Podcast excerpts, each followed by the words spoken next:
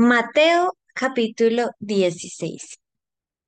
Vinieron los fariseos y los saduceos para tentarle y le pidieron que les mostrase señal del cielo.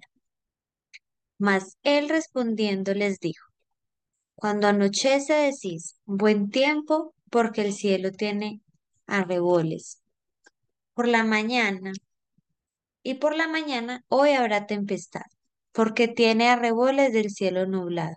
Hipócritas, que sabéis distinguir el aspecto del cielo, mas las señales de los tiempos no podéis. La generación mala y adúltera demanda señal, pero señal no les será dada, sino la señal del profeta Jonás, y dejándolos se fue. Llegando sus discípulos al otro lado, se habían olvidado de traer pan, y Jesús les dijo, Mirad, guardaos de la levadura de los fariseos y de los saduceos. Y ellos pensaban dentro de sí, diciendo, esto dice, porque no trajimos pan.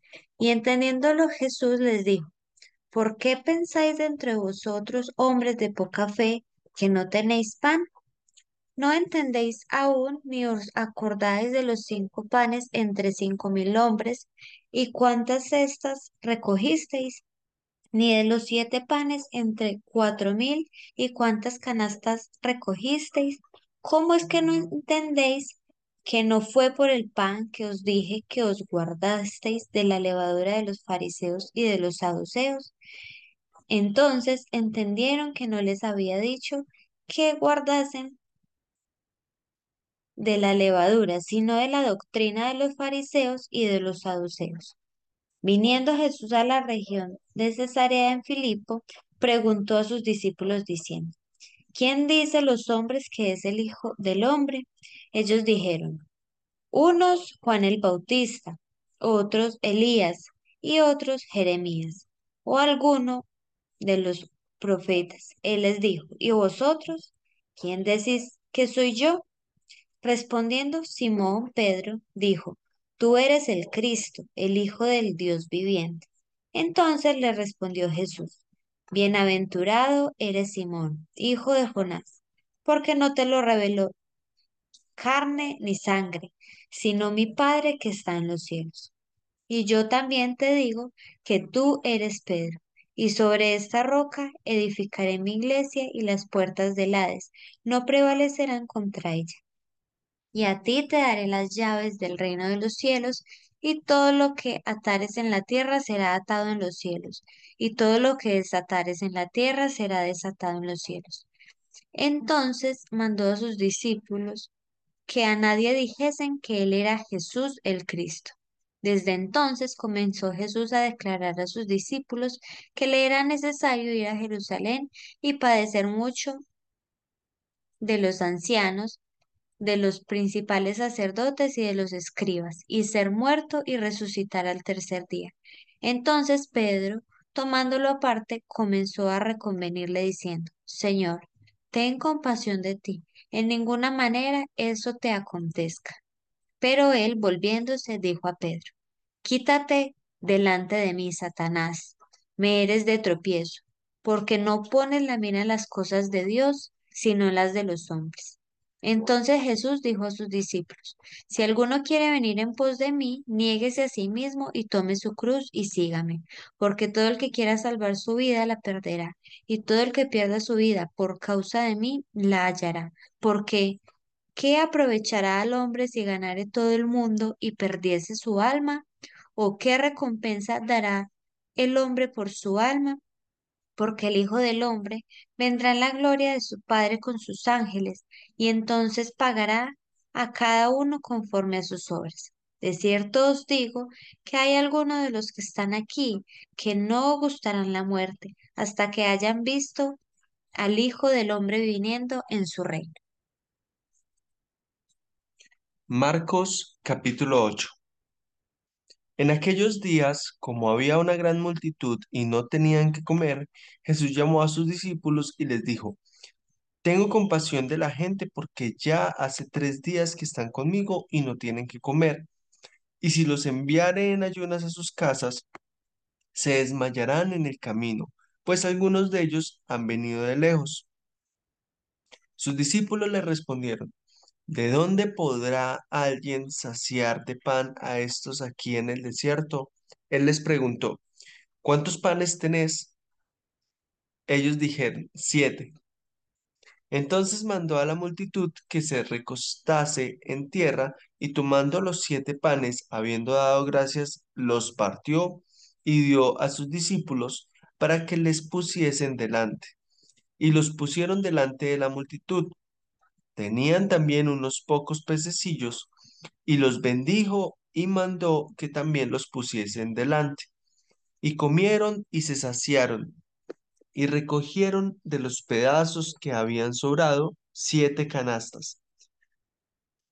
Eran los que comieron como cuatro mil, y los despidió. Y luego, entrando en la barca con sus discípulos, vino a la región de Dalmanuta. Vinieron entonces los fariseos y comenzaron a discutir con él, pidiéndole señal del cielo para tentarle. Y gimiendo en su espíritu, dijo, ¿Por qué pide señal esta generación? De cierto os digo que no se dará señal a esta generación. Y dejándolos, volvió a entrar en la barca y se fue al- a la otra ribera. Había olvidado de traer pan y no tenían y no tenían sino un pan consigo en la barca. Y les mandó diciendo, Mirad, guardaos de la levadura de los fariseos y de la levadura de Herodes. Y discutían entre sí diciendo, es porque no trajimos pan. Y entendiéndolo Jesús les dijo, ¿qué discutís? ¿Porque no tenéis pan? ¿No entendéis ni comprendéis?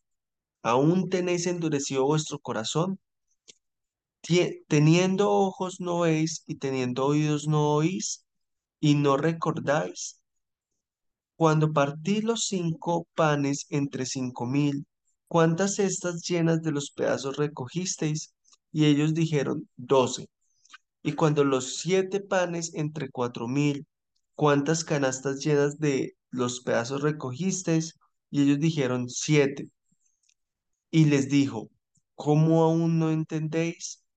Vino luego a Bethsaida y le trajeron un ciego y le rogaron que le tocase. Entonces, tomando la mano del ciego, la sacó fuera de la aldea y escupiendo en sus ojos, le puso las manos encima y le preguntó si veía algo. Él mirando dijo, veo los hombres como árboles, pero los veo que andan.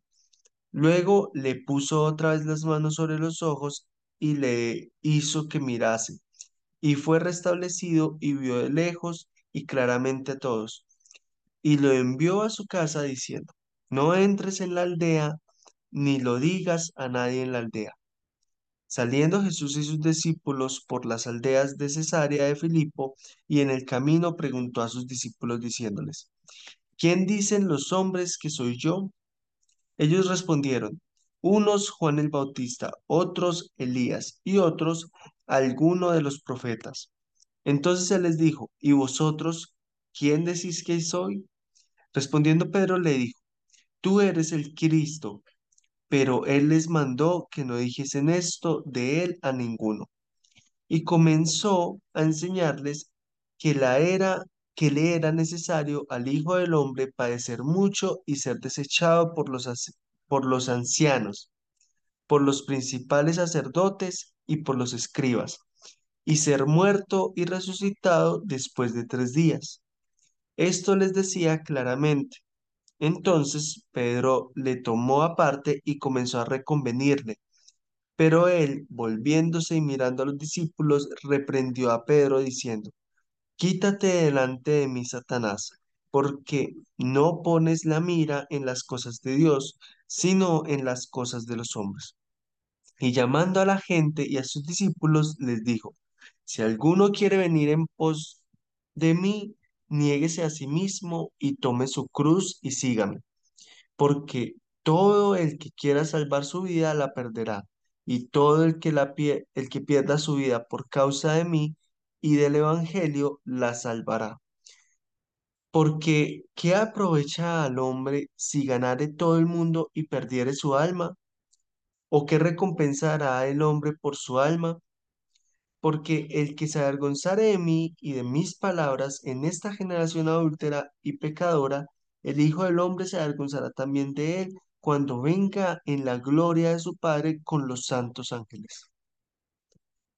Lucas capítulo 9, del verso 18 al 27. Aconteció que mientras Jesús oraba aparte, estaba con él los discípulos y les preguntó diciendo, ¿quién dice la gente que soy yo? Ellos respondieron, unos, Juan el Bautista, otros, Elías, y otros que algún profeta de los antiguos ha resucitado. Él les dijo, ¿y vosotros quién decís que soy yo? Entonces, respondiendo Pedro, dijo, el Cristo de Dios. Pero él les mandó que a nadie dijesen esto, encargándoselo rigurosamente, y diciendo, es necesario que el Hijo del Hombre padezca muchas cosas y sea desechado por los ancianos, por los principales sacerdotes y por los escribas, y que sea muerto, y resucite al tercer día. Y decía a todos, si alguno quiere venir en pos de mí, niéguese a sí mismo, tome su cruz cada día y sígame, porque todo el que quiera salvar su vida la perderá, y todo el que pierda su vida por causa de mí, éste la salvará. Pues, ¿qué aprovecha el hombre si gana todo el mundo y se destruye o se pierde a sí mismo? Porque el que se avergonzare de mí y de mis palabras, de éste se avergonzará el Hijo del Hombre, cuando venga en su gloria y en la del Padre y de los santos ángeles. Pero os digo, en verdad que hay algunos de los que están aquí que no gustarán la muerte hasta que vean el reino de Dios.